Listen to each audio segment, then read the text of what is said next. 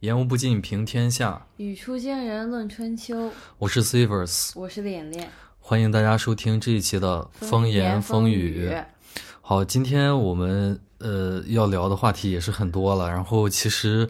其实这段时间发生了很多比较大的事情，但是。大家都懂，这些大的事情都不能在这个公开节目里面去提啊。如果之后我们的节目这个收听的人比较多了，我们可能会比如一周两更之后，嗯，再针对这个大家想听一些这个不能公开说的节目，我们制定一个会员节目也有可能啊。总之了，anyway 啊，就是发生了很多大事，但是我们没有办法去聊啊。你比如说这个，别比如了，别比如了，没必要，没必要。比如说这个首富。别比如，别比如了。昔日的首富，如今啊，是吧？这个还有一些什么事儿，对吧？很很多事儿都不能 不能聊啊，就挺没挺没意思的。然后这个我在我在找选题，找这一期节目选题的时候，这个有看到一个词儿叫做性缩力，我们可以先聊聊这个，我觉得挺有意思的。我们从来都都只听说过性张力这个词儿，性缩力这个还还是嗯蛮有趣的。你可以聊聊，连连，你可以聊聊你对性张力的理解。我感觉可能每个人会觉得性张力也有不同的概念吧，就很多人可能会觉得它是一种比较性感的代表，对吧？就是性张力就等于性感。对，很多人就这样觉得。就是你看，就是很多性张力的图片的代表就是那种。肌肉猛男，但是呃，因为我之前你看我呃，之前跟那个呃聊天房里的朋友也聊聊到过性张力这个词儿，那是我第一次就是听听到听到这个词儿，对，就是 就是哦，我在跟大家聊天的时候，我才意识到好像性张力和性感不是一回事儿，对。就是就是，你比如，就是性感，好像更多的，你知道，就是是一种特别正向的一些评价，就是你这个人长得很好看，或者是怎么样的。是啊，就是我会觉得，就你比如说，我们是个赤裸裸的美，赤一定要赤裸裸，不是，就是不是，就是不是这个赤裸裸，不是说你外表赤裸，就是一种纯粹，嗯，就是它更像是一种呃纯粹的美。但是性张力可能我会觉得它包含了一部分的这种克制啊，或者说这种控制力的东西在，就是你要把它性感的吧，就是不明显，就是性感的内敛啊，对，带有钝感力的性感，叫做控制力的性感，叫做性性性张力。但是这个但是这个词儿那就完全就就不对啊，张力嘛，嗯，张力，我觉得张力本身不就是很外放？但是你看张力。怎么才能体现张力呢？你那要有一个有张有缩，对，你要能张能缩，这才叫张力。不是我，其实其实我们现在聊的都比较就是呃。比较比较抽象，我想想想听听，就是你现在不要想你是你自己，OK，你更多的代入一下女性的角色，然后我我现在想作为一个男性，就听听一个女性对于就是说，比如呃，就在这个呃这个叫什么，就是这种相也不是相亲了，就是这个。呃，异性交友市场上，那男性什么样的表现才算作有性张力？还是说这个东西是我是后天没有办法习得的？就比如我我就是我天生我天生就是那个的话的话，就就就我天生有性张力就有，然后我我是后天是没有办法锻炼得到的。我觉得这个东西，嗯。嗯，很难说吧，就是你可不可以列出一二三，比如三 点，就是一个男的什么样的表现是有性张力的？我觉得这个点啊，就在于是这个，就是当你想要表现性张力的时候，他就会变成性缩力，他就会变成性缩力。一定不能是刻意的，一定不能是刻意的。我感觉是这样子。不，我的意思是说，能不能后天习得嘛？你看，不能刻意吗？就是不能，就是后天没有办法。不是后天没有办法习得吧？就是呃，你不要想着说我要去习得它，就是说可能很多人的性张力就是体现在那种呃不经意间，就是你要过分的说啊我要学会这个东西的时候，不不，你没你，我觉得你没有理解我的意思。我知道，就是你可以举一些例子，嗯，就是比如什么场景下。这样呃行为，或者说你具备什么品质，有可能能获得性张力，这是完全 OK 的。就是，但是我我赞同你说的，就是一旦我要刻意去表现可能性张力，可能往往你会表现的，呃，就是就背道而驰。但我的意思是说，习得就是我感觉性张力，就很多人很多人他意识不到这一点。那我的意思是说，女性。对吧？就是能不能给我们的男性听众，或者说，就是你解答一下我内心的这个疑虑，就是怎么，就是比如有没有什么的行为或者什么样的品质是这个性张力的前提，然后我可以去习得。它的前提啊，就和时尚的前提一样，嗯，完成度主要看你的脸和身材。不，你比如说时尚就是。就是一个人，他完全不会搭配衣服，他现在想变得时尚，你告诉他说，OK，那你先去学学这个对于颜色的搭配，你不要穿一件衣服有搭配十个颜色，这就很土，他不就慢慢的就会培养起自己对于时尚的理解吗？那就他从土，他只能从土变为普通，嗯，但是你从普通如何到性张力，如何到时尚，这又是另一个跨越度。你的意思就是你你提不了。不是提不了，就是我感觉这个东西。那你提嘛？你提得了，你先 提。硬提是吧？不是你提得了的话，你就先提几句，我们详细的去探讨一下嘛。嗯。首先就个人形象的提升吧。个人形象的提升。就是你要在呃，你可能本身没有多好看，或者说对，但你要关注自己的健康，呃，干净。对，你要也不只是干净整洁，就是你要更在意一点，就是嗯。呃，如果说我本来是一个不够好看的人，我可能是有很多的途径来变好看的，包括现在的一些科技，或者说我单纯的时尚，嗯，就是你要更多的展现自己的优点，嗯，在外貌上面。OK，你看，其实你刚才提这一点就很好嘛，就是就是，其实虽然这个东西可能在很多人看来是很基本的，就比如呃，我在跟异性，甚至我跟同性打交道，就是这个我社会化的这个过程当中，我一定得注意我的形象嘛，我的这个是否干净啊，或者比如剪剪不剪手指甲，这些东西是很基本的东西。但是我觉得就是在我的生活观察当中，是有很多男性吧，男性同胞。确实是不关注的，他会觉得这个无所谓，所以你看你，我觉得这就是个好。你刚才提到的第一点是个非常良好的开端，就是这些最基本的点你能做到，可能才有这个一点点的可能能获得所谓的这种性张力嘛。然后你现在让你提，比如第二条，能能想到吗？我觉得第二条性张力很多时候可能跟你的这种人的氛围感有关系。比如有的人会觉得可能，呃，抽烟是个很性感的事儿，就是 smoking 的过程，可能那个烟烟雾缭绕的时候，他会觉得这个东西很有性张力。嗯嗯。然后也有朋友可能会觉得，就包括一些这个西装啊，或者是一些就是。呃，一些特定的情境或者说特定的氛围下面的性张力，嗯，但是这个东西就因人而异了嘛。对我感觉这个就类似于说每个人的呃品味或者说这种呃你喜欢的类型不一样，所以在你眼里的性张力也不一样。嗯，就是其实其实我觉得我们俩刚才聊的前面这两点，其实都是一个很很很很浅显的东西。对，就是就是这。不一定就会，你这两点都做好了，你也不一定能 很明显的感觉到自己有性张力。对，但我觉得其实你讲的这第二点，可能对于很多人来说还是比较笼统。但是可能在我听下来，我可以把它归结于是你要找到适合自己的类类型或者自己的 style。呃。对，就是就是这个东西一定不能是，比如说，呃，我我现在做做到第一点了，然后我现在单身，我现在做到第一点了，然后我现在喜欢的这个女孩，她喜欢的是这个穿西装的男的，啊，就是我知道她喜欢穿西装的男的，但是呢，我自己的身材就是你知道我也撑不起来嘛，就是西装，你知道穿西装还是对身材有一定要求的，就是然后我就盲目的去适应。这种就是这种，其实这也是不太好的。你要找到那种既首先取悦你自己，然后在这个基础上再看能不能去，对吧？取悦你想取悦的人。我觉得，我觉得一个正常的情况是这样的，在这个基础上才有可能能获得这种所谓的性张力。我们聊这个词儿聊了这么久，我们可以来聊聊性缩力这个词儿，挺搞笑的。对，就我看到的那个那个对于性缩力的解释是讲说。它是性张力的反义词啊，形容给人一种毫无兴致，甚至呢还有一些下头的感觉。低情商就是说我不喜欢你，高情商说我去哥你性缩力爆棚。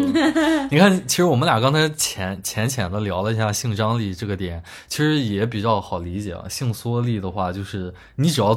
就最起码的前面的两点你都做不到，那你这个人性缩力有很大的潜力。我感觉性缩力吧，甚至可能都还没有谈到这个，嗯。呃，外貌，你可能就我互联网上，你刚发出去一句话，我靠，下头啊，就有可能性缩力。其实，其实我觉得这个像呃类似这样的词儿，呃，你知道，就是它的出现也代表着一种，就是现在的呃，我不知道这应该怎么说，女性意也是女性意识的觉觉醒的一部分，你知道，就是更多的，你比如像性张力这种词儿，就很明显是男人发明出来的。嗯，可能就是就是或者或者就性感这个词儿吧，嗯，就是它它是被我们男男性发明出来，是我们男性用来定义女性呃的价值的一个词儿。然后你像这种负面的表达，这其实是女性呃在尝试掌握这种这种这种话话语权的一种表现吧。然后像这样的词儿，其实欢迎越来越多这样的词儿的出现 啊，性缩力，性缩力，我可以。接下来这个，我们想聊聊这个阿迪达斯的这个事情。然后，其实我们上一期节目还是上上期节目，我们也聊过，就是现呃，对现在的这种嗯民族情绪有点太呃令人 就是感到人人自危吧。嗯，怎么样，大家都会感觉到就是。呃，自己又被侮辱了，对吧？然后最近呢，阿迪达斯的在这个电商平台的这个商品图啊，它有一个踩着一个陶罐的这么一个一个宣传的图，然后被指说辱华，然后因为瓷器的英文是 China，然后它那个宣传图就是一个模特脚踩着那个呃陶罐嘛，它甚至都不是瓷器，其实 啊，对。而且呢，你比如李宁啊，呃，这些品牌它也有同样的宣传啊，但是在这个流媒体平台，就是像这个抖音是啊，是它呃这上面的这些呃新闻标题就一直在说这个啊，阿迪达斯辱华了啊。你其实我看到这样的事情的时候，我是觉得说，类似的新闻看多了以后，我自己都会下意识的感受到，啊，对啊。就为什么阿迪达斯做宣传要搞个这样的？他是不是是真的是在你知道，就是有那种，呃，不可告人的目的？我自己现在也有点这种，就是心里有点不健康了。我觉得，我觉得其实很正常。就是如果这个图片它真的采的是一个青花瓷，嗯，那大家这个质疑就是非常有道理。至少在我这种人看来，嗯，就我觉得完全能理解啊。我觉得你这是对我们民族文化的侮辱，你用脚踩我们的这个瓷器瓶，但是。其实我后面有去看这个，它到底这个原始的图片是什么嘛？嗯嗯，它其实原始的图片呢，一个是它不涉及彩的一个问题，就是它这个鞋是没有人在穿的，这个鞋只是搭在了那个陶罐上，这是一个点。第二个点呢，就是这个陶罐呢，它和我们的瓷器其实是两种东西，它没有上那个釉，也没有那样子就是亮亮的那些面子，它就是一个很很大家很符合那种大家想象中的那种棕色的陶罐。然后它这个鞋呢，我估计可能他做这个图片想表达的意思，其实是它的这个鞋的灵感来源于这个陶罐，因为它鞋的配色和花纹都是和那个陶罐一致的。嗯，所以说你要说 这个这个陶罐啊，确实是一个新石器时代一个中国的一个呃文物，嗯，一个类似于它肯定不是那个本来的那个，就是做的很像了。就是说你要说这个，就是说。它是一种对于中国文化的蔑视，我觉得反而是一种可能是一种致敬。他选了一个中国题材的，呃，陶罐，做了一个中国题材的鞋子，嗯。然后他可能在搭上去的时候，也会确实是引起了一些人的不适，但是我觉得可能当时也没有想那么多，或者说就是，我觉觉得 OK。我就是你刚才有提到一个点，说如果他真的踩的是青花瓷，你会觉得这是一种对民族文化的侮辱。这个点在哪里呢？就是如果他是用脚踩，就是他真的拍了一个人，他就这样用脚踩着青花瓷，嗯，我会觉得会有一点。如果这个鞋和这个青花瓷没有关系。我我我其实我其实都不能理解，就就是这种，因为它只是一个物品，嗯，然后 就我没有办法把它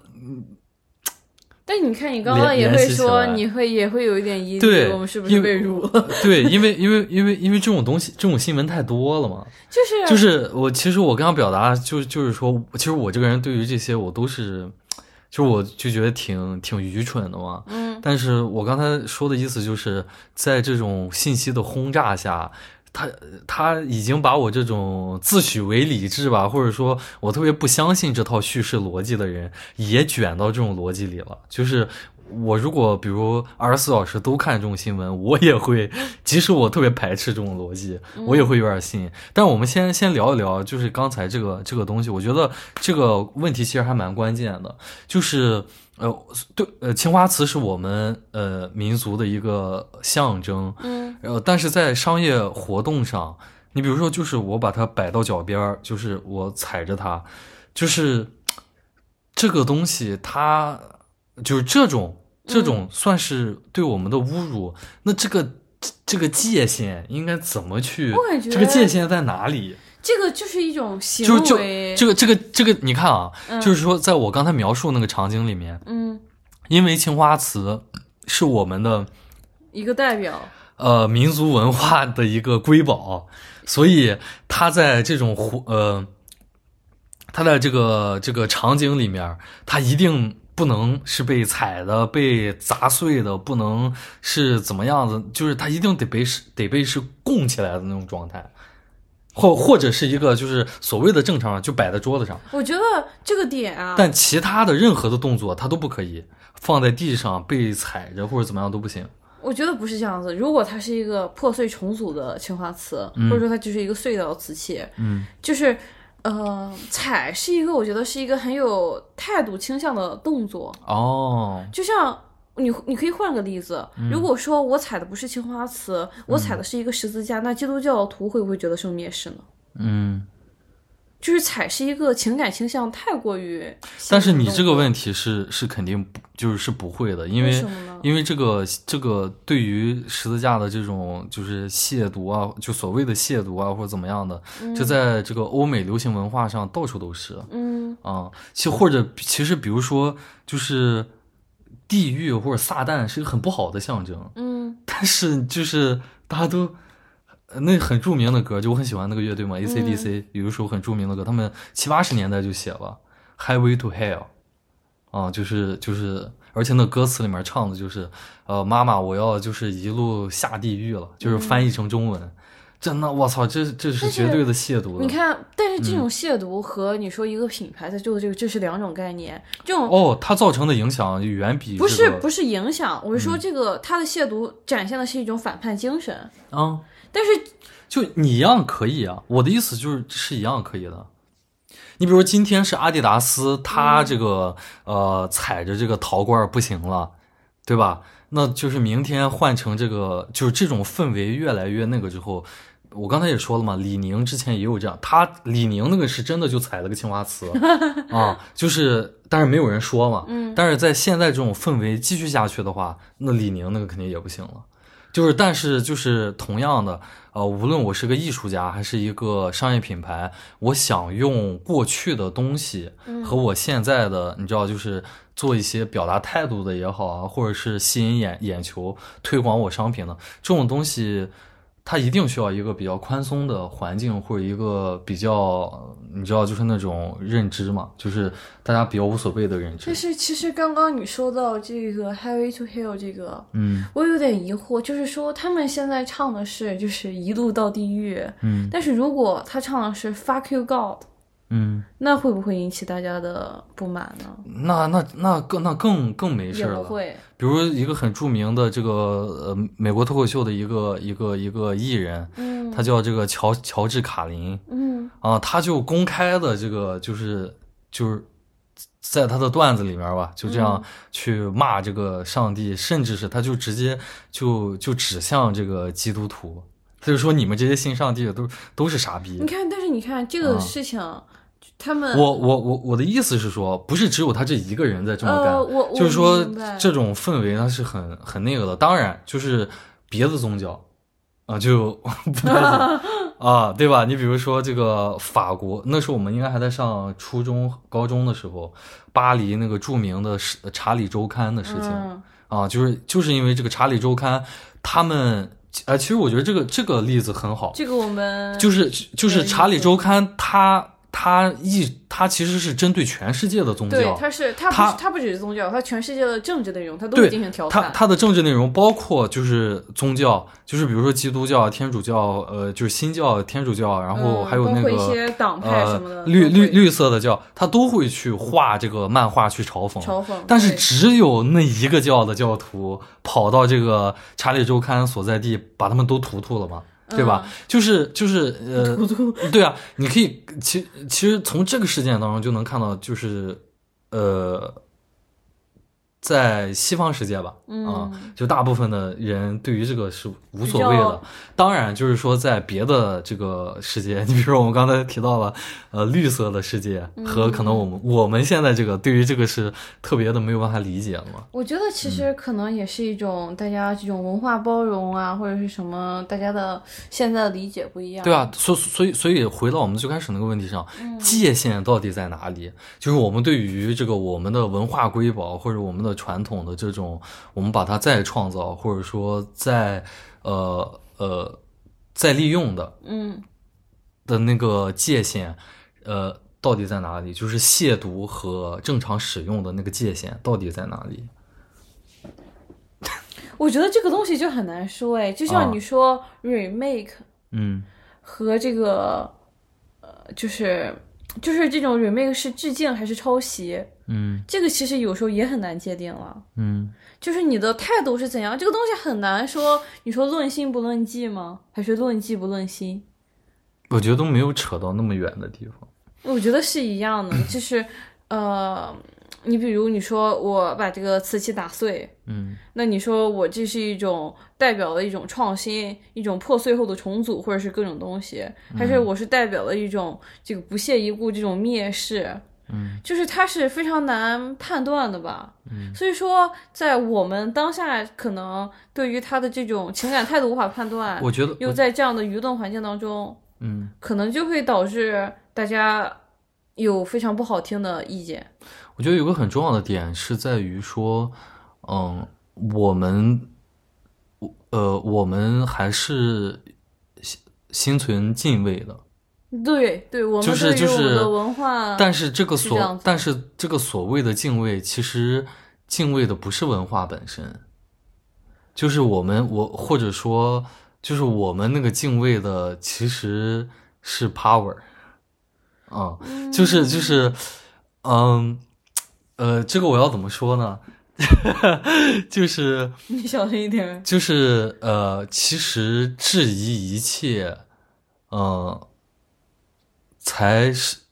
呃，或者说，就是我就谈谈我个人的想法吧。嗯，就可能在我个人看来说，呃，无论是在学术创作还是呃艺术创作上，嗯，质疑一切是就是才有可能带来这种源源不断的生命力。就质疑一切，嗯，你明白吗？就是当然这个质疑。你知道，就是我现在我接下来说的话又要开始叠假了嘛？但是这种叠假其实就是一个，你知道，就是我们这种思维的一个，呃，我们这里的这种思维的一个很好的表现。就可能在别的地方你可以呃不叠加的，就是我就是质疑一切。但是这句话在我们这里不成立。你你就算想要表达这种，就是呃你要有反叛精神，就是你也要给他划定一个合理的范围。OK，我把我刚才的话继续往下说，就是质疑一切。当然，这个质疑一切不能是没有来由的质疑一切，你得有这个，呃，你得有你自己的真实的想法，或者你得有这个根，然后你再质疑。你看，就是后面这后面我后面说的这些话，其实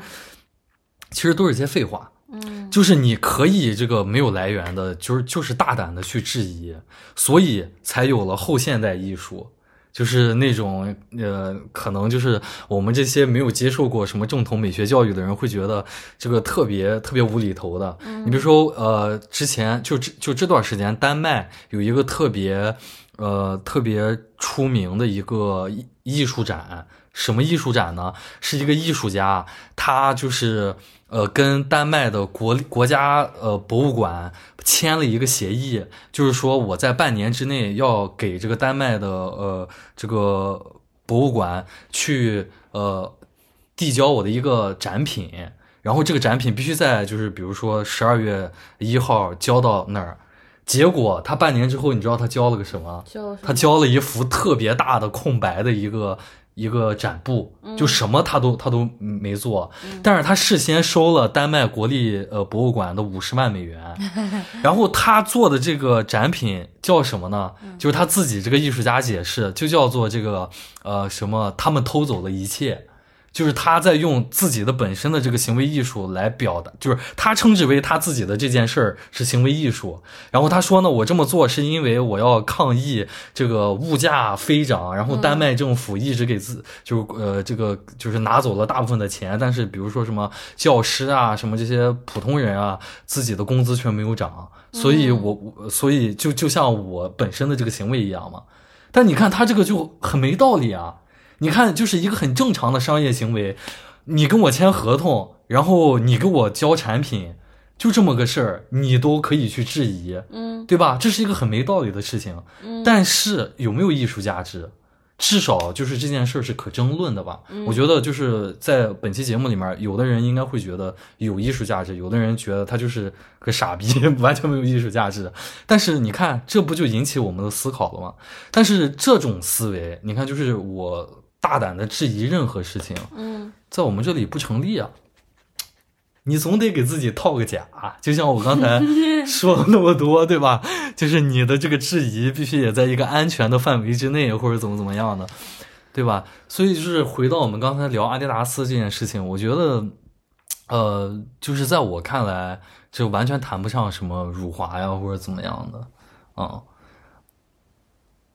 你有什么想说的吗？没有，我感觉阿迪达斯这个图啊，在我的眼里是不涉及辱华的。就无论是它的设计，还是它图片各种东西，它其实给我的更多的感觉，它是一种可能对于这种呃文化的学习，嗯嗯，而不是一种就它本身，对它本身是想表达对中国文化的敬仰，嗯。没想到玩脱了嘛？舔狗舔到最后一无所有。所以这个，然后我们刚才其实更多的是在聊到底那个界限在哪里，就是对于这个呃传统文化或者这种利用、蔑视，呃和这个正常使用，可能那个界限对吧？它存在一条界限，那那个界限到底在哪里？所以这个如果有听众想想表达，欢迎这个评论啊。为什么你一个这个文科生啊，在这种时刻特别像一个理科生？就是这种问题，在我的眼里你是找不到这条线的，是找不到这条线。在我的眼里是这样子。嗯，我觉得可能没有一条百分百明晰的线，但是 就是一个社会，或者说，比如百分之七十的人能够达成一个共识，嗯，然后剩下的百分之三十的人就是那种艺术家，或者是你知道，就是那种离经叛道者，就是觉得无所谓。那 OK，那我们这些百分之七十的普通人能求得的那条线在哪里？也想听听大家的表达。然后下面一个话题是《新周刊》最近。啊，他写了一篇文章，叫做《加入灵修后，他们从裸辞到负债百万》。啊，这篇文章呢，它大概讲了一个什么故事？连连，你可以替大家总结一下吗？它其实讲的是关于一个，呃，最近其实讲的讲的是个现象。对，就是是一个。呃，一部分吧，一部分年轻的人在遇到一些现实的困难或者是挫折之后，他们选择的方式是加入一些灵修啊、心灵净化的一些呃这种小组当中去，嗯，然后参与了一些类似于呃冥想、瑜伽或者说疯狂购物甚至这种活动啊，来进行一种呃内心清零。他们至少是在他们的。认知里面是这样解释这种行为的，嗯，然后这个这个呃，《新周刊》在发这个文章的时候，他围绕的是一个非常有名的一个最近的一个可能是网红，叫学霸猫，他进行了这种嗯、呃灵修的组织。学霸猫相当于是这个灵修组织的一个创建。然后她是一个非常高学历的一个女性，然后她在通过这种呃灵修或者说这种心灵项目的这种建构，她也实现了自己的一种财富自由。他何止是财富自由，什么都自由呗。然后就是在讲了一些呃，他的这个他主要就是小组成员其实是他主要是采访了三个呃呃不止三个了，就是三好像是六个六个那个呃参加学霸猫组织的灵修团体的这个成员，嗯然后去就是。呃，描写了一下这六个人的群这个群像嘛，然后就是他们在参加之前和参加之后啊、就是参加这个灵修之后的呃之前和之后的一些一些一些表现，一些生活状态、啊对一些一些生活状态。然后，其实我在看这篇文章的时候，我有联想到，呃，在今年三四月份，也是有很多媒体报道的，就是现在的年轻人，呃，面临着各种各样生活当中的挑战，然后去就是呃走向了不同的一些 压力排遣的方式，比如说这个，当时今年三四月份我看的报道是，就是这个迷信嘛。就是就是说说为什么现在的年轻人就是明明个个都是无神论者，但是却 都选择一些迷信的活动，跑到比如什么回龙观啊，或者什么这，或者或者或者对，或者这些寺庙啊、雍和宫去求求佛，去呃去这些，其实是蛮让人想不通的嘛。然后在我看到这篇文章说加入灵修后，他负债百万，就是已经已经对已已经经超越你的认知了。不，已经不只是你知道花呃一两千块钱去求一个开过光的佛珠我感觉我感觉他在阴阳我哎。然后然已经是就是我宁可花几百万，然后去去排遣自己内心的压力，这个让我很难理解。你你感觉是这个难理解一点，嗯还是说我们在互联网上经常看到的转发这个土豆、转发这只小猫，你会收获一周的好运？对，其实就是所有的这些东西，你都觉得很荒谬。我既觉得荒谬的同时，我我我我我更多的是表达一种隐忧吧，就是其实这些东西嗯大家也都能理解，它表现的是我们当下年轻人的内心世界的一种空虚。我们当下的精神状态，对这种精神状态不好，包括之前说的这种发疯体文学嗯，啊，就是其实这表现的就好像我们现在年轻人都处在一个高压锅。情绪极端不稳定的状态。对，都处在一个高压锅里，然后你没你的那个排遣这种压力的方式极其有限，对，然后所以就开始找这个呃各种各样我们刚才所各种玄学方式啊，对刚才所提到的这些，然后这个其实有有有有让我想到，比如我看他这篇文章里面讲，嗯，第一个那个那个人物，他的名字我有点忘了，OK，啊，叫柚子，哦，对，叫柚子。然后他讲柚子这个女生，我我跟她有很深的这个共鸣。真的吗对他讲这个女生，他说 就是在写你吗？不是，就是我我能情感上能和她共鸣，哦，OK 我可能跟她完全不一样，或者说有一些一样。你比如他里面提到，他说这个女生她呃就是总是会自我打压嗯啊，就是。她总，他总，呃，他特别喜欢这个写作，嗯。啊，但是这个他的父母什么的都就是不支持他嘛，然后他呢又没有足够的勇气去就是说我就要当个作家或者怎么样，然后但是呢他还是会写，嗯。但他把自己写的这些东西，他不好意思或者他不敢说我写的这个东西是一个你知道作家的一个一个作品，嗯，他他他就会自我打压，说我写的这些东西，哎，就是些流水流水账流水账。我操！我看到这个地方的时候，就感觉好好好能共鸣。包括这个作者就是写这个柚子嘛，他说这个柚子他自己说这个呃自己就自诩自己为什么失败者，嗯啊，就是会自己称自己是失败者，说这个自己干什么什么都不行。我操，这个我也是，我我就是原感觉就是原封不动，就这几个字儿啊，我也感觉自己好像做什么什么都不行什么都不行。啊，对，这这种感觉。然后，所以就是我感觉，应该是很多年轻人都会有这样的共鸣，确实吧，就是你你以为这个柚子它它只是柚子，就只有他一个人，但其实很可能很多年轻人，我们都是柚子，可能。人人都是柚子，百分之八十的人都是柚子，每一个柚子粒儿就是我们。啊，所以而且我嗯，其实我有个很深的感触，就是你看那个柚子他在文章里面的自述，就感觉呃他在加入这个呃灵修团体之前，他很难获得那种呃团体的接纳感，就集集体的接纳感。他是一个呃，他他的工作是他的爸爸给他安排的，对，然后他在单位他呃就是如坐针毡，很边缘，感觉压力特别大啊，然后。呃，他到了那个灵修团体呢，就是呃刚开始的时候，甚至别的组员都就是他住那个酒店特别贵，然后他对他自己掏不起钱，他就在群里面说说了句有谁能够帮我续一下酒店？对，然后大家就纷纷的给他众筹，就是这种感觉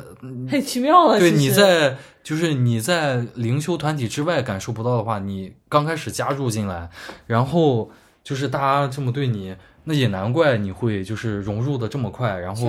甘愿在这个团体内，你知道，就是不断的花钱嘛，才能留在团体内嘛，跟大家一块儿去消费啊什么的。所以这种负债百万，就是 在这种场景下，我可能也能理解了吧。轻轻松松。就但是其实聊下来，你会感觉就很可悲啊，就是这种确实很可悲。就是我感觉柚子它它有点像是一种，他在寻求的是一种呃。可以让自己安然处之的一个状态，就是一种自洽的状态吧。嗯嗯。但是这种自洽的状态是他个人无法实现的，好像他一定要就是借助一些外界的力量，可能才能帮助他走向自自己的这种对自己的认可。其实你讲的自洽这一点也非常好，就是如果我们要来探讨为什么，就是这篇我们看完这篇文章，我们肯定会有一个很巨大的疑问，就是为什么这些人或者说这么多年轻人现在要呃。就是要选择类似的方式去排遣自己的压力。有个很重要的点，就是刚才脸脸说到了这个自洽的这个问题上，就是当下的这个社会，越来越多的年轻人他没有办法自洽。对，就是你比如说，无论是之前我们讲的这个，呃，就是那个长衫的这个问题啊，就是我。我们要脱下长衫，对吧？其实这个东西就是一个很难达到自洽的一个点，然后再继而就是，呃，超去我们这一代年轻人，就是比我们再稍微年长的，嗯，那些人，就是三四十岁的那些人，其实他们从呃农村刚刚完成城市化，然后在城市里面，或者说他们是第二代的这种，他也很难。在当下的这种处境里去自洽了，嗯，因为现在的经济情况，对吧？大家也都明白，就是我我们长久的那种主流叙事向我们许诺的一些东西，很难再在呃个体身上应验。就在我们的身上，我们很难再看到了。对你比如说，就是我刚才讲的，你你现在是刚刚完成城市化的四四三四十岁的，你现在有孩子，你很你可能你从你自己的身上看看到过主流叙事许诺给你的一些东西，但是你会发现这种许诺没有办法好好的落实在你的下一代身上了。嗯，于是你就没有办法自洽了。嗯。你比如说，我们上一期节目有聊到的，呃，这个预制菜的问题，嗯，那些父母他为什么会那么的紧张？就紧张，甚至我看有的父母他都辞职去给自己的孩子送饭。送饭，他的这种压力的来源有很大的程度，其实你就可以归结于那种不自洽嘛，他没有办法去跟这种现实在和解了。那到我们这一代，那更是，就是。至少是就是那一代或者我们的上一代，他们还能在自己的身上看，他们看到过，但是我们呢，其实是完全没有看到，就是而且我们我们未来来说，可能也就是就是会有一个不太好的预期吧，啊，就是其实这件事儿蛮恐怖的，所以我们要呃，就是很多年轻人才会选择。看似比较迷信啊，或者说其他的方式去排遣这种压力吧。我感觉可能对于现在的年轻人来说吧，嗯，就是很多时候这个市场，嗯，或者说我们现在的整个呃社会的状态，就决定了，即使你做到一百分，嗯，即使你做到你所有能做的事情，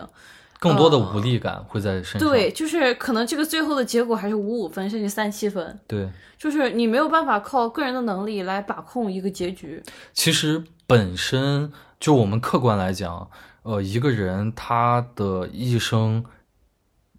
就这是一个永恒的哲学命题吧，我想表达就是 就是到命运到底是什么？对，就是不不是到底是什么？是你个人的命运。你自己能把握多少？嗯，就有的人可能认为就是人定胜天嘛，嗯，就是我命由我不由天。对我命由我不由天，这是一种哲学处事态度。然后也有人会觉得就是命是命，运是运，就命是不命是命，运是运。我有我自己的命，但是也得看我有没有那个运。嗯就是就是可能我人生当中能够改变我呃这个命运走向的机会就那么三次，我把握住了这三次。那我的命运就不一样，我把握不住，那那就那就这样了，就泯然众人矣了。当然还有别的不同的对于命运的看法，但是就是就是像刚才脸脸说的一样，现在的情况是对于呃绝大多数年轻人来说，他感受到的更多的是那种。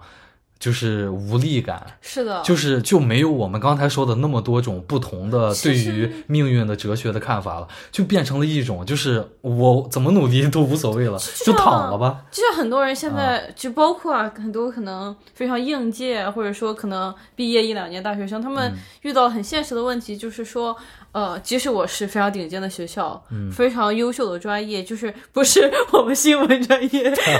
就像是他可能是学计算机，学一些什么电子信息啊这种各种专业吧。可能他毕业之后，在前几年大家看啊，你肯定可以进大厂，月入过万那种。但是现在可能你连工作都找不到，嗯，就是他的机会真的就只有这些了。就是我每年有可能有。都几百万的人在应聘，那我就招十万人，这怎么可能呢？对吧？就是，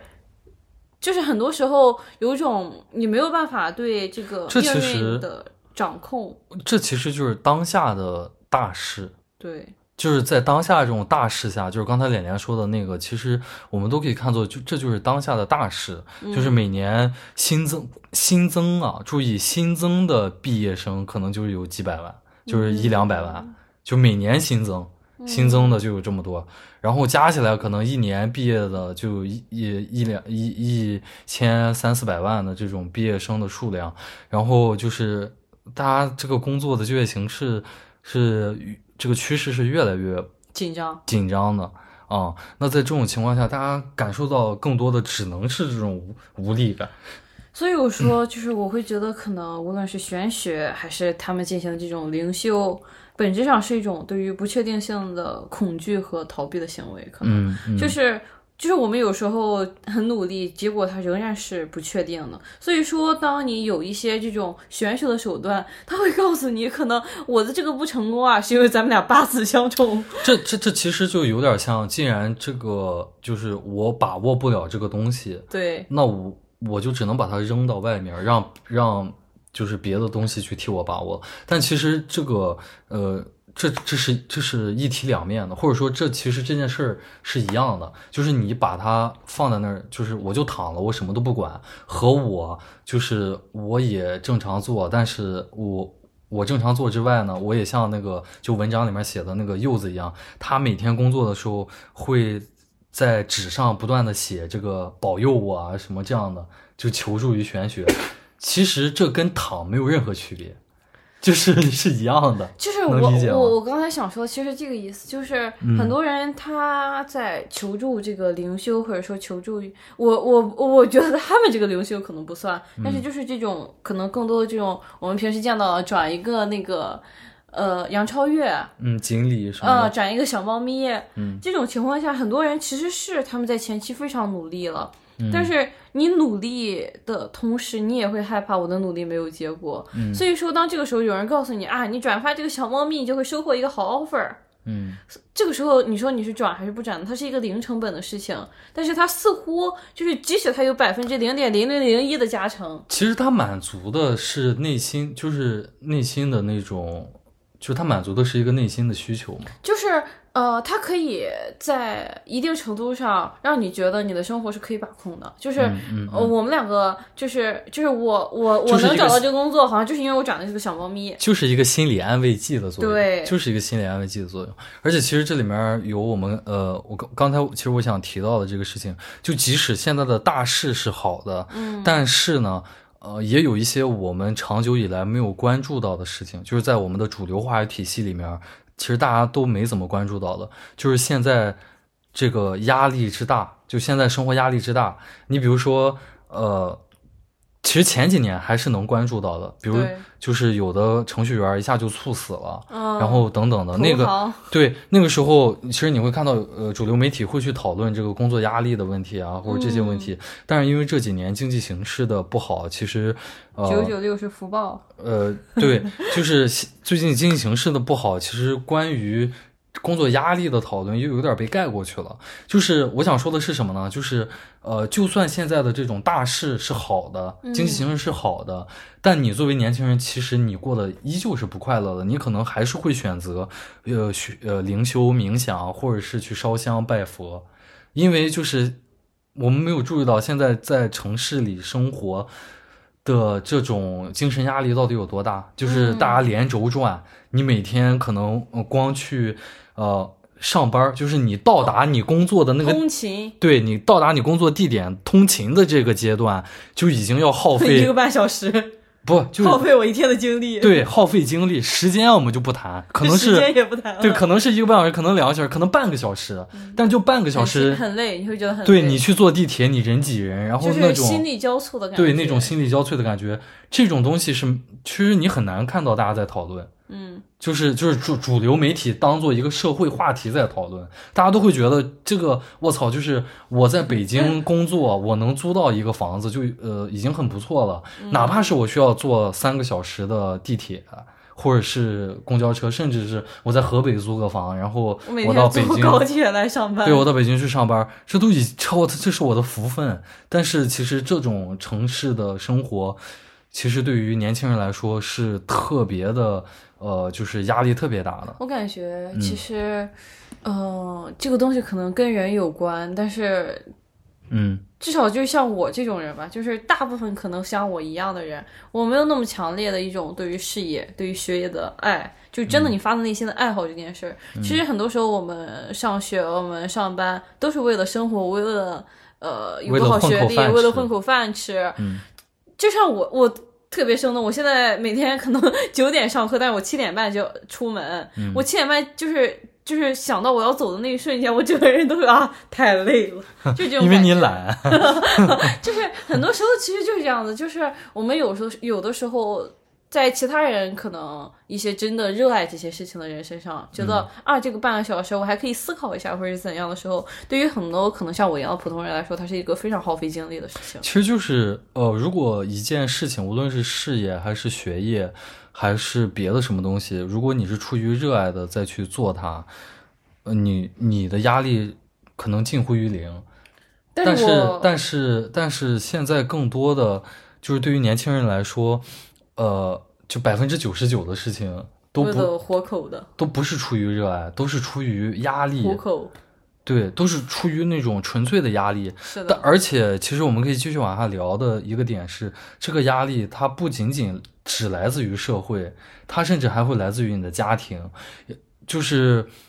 呃，你可能在北上广深，或者说在嗯，就你就在你家里的那个城市，你在那工作。可能每天的通勤或者工作压力已经压得你喘不开气了，但是你的家庭可能还会去要求你说啊，你现在这个工作不太好，你赶快去考公，对，下班准备下考公呗。啊，或者是你的家庭会说你还不结婚或者怎么样的，就是等等的，这压力是多元的，是混合的。而且这里面有个很重要的点，就还是回到这篇文章上去说的话，从那个柚子他身上的那个例子可以看到。他从小就喜欢写作，但他家里人是没有支持他。然后他爸爸的工作是他爸爸安排的，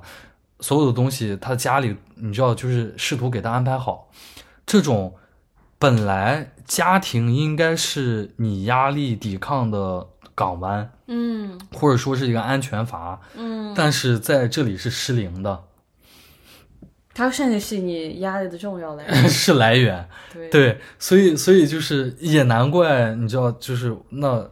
其实就是不是有那种很朴素的看法，就是啊，你在外面受了委屈，那你回到家跟爸爸妈妈说一说，然后你这个委屈可能就会好点儿。但现实情况是你你回来跟你爸爸妈妈说，你爸妈可能不理解，嗯，听不懂，而且他可能会替你担心。他们会觉得你是不是就像如果你跟你爸妈说，嗯呃，哎，我这个工作上遇到什么挫折，他们会说，你看你这个工作就是你不会来事儿，呃，对你就是不会来事儿，或者说你看你这个工作这么辛苦，为什么？因为你没听我的考公。嗯，对，就是很多时候我们会听到一些家长的非常朴素的建议，可能也是基于他们生活的经验，但是这些建议其实是压力。呃，而且过时了嘛，对。就是就是可能在父辈的那个年龄，确实，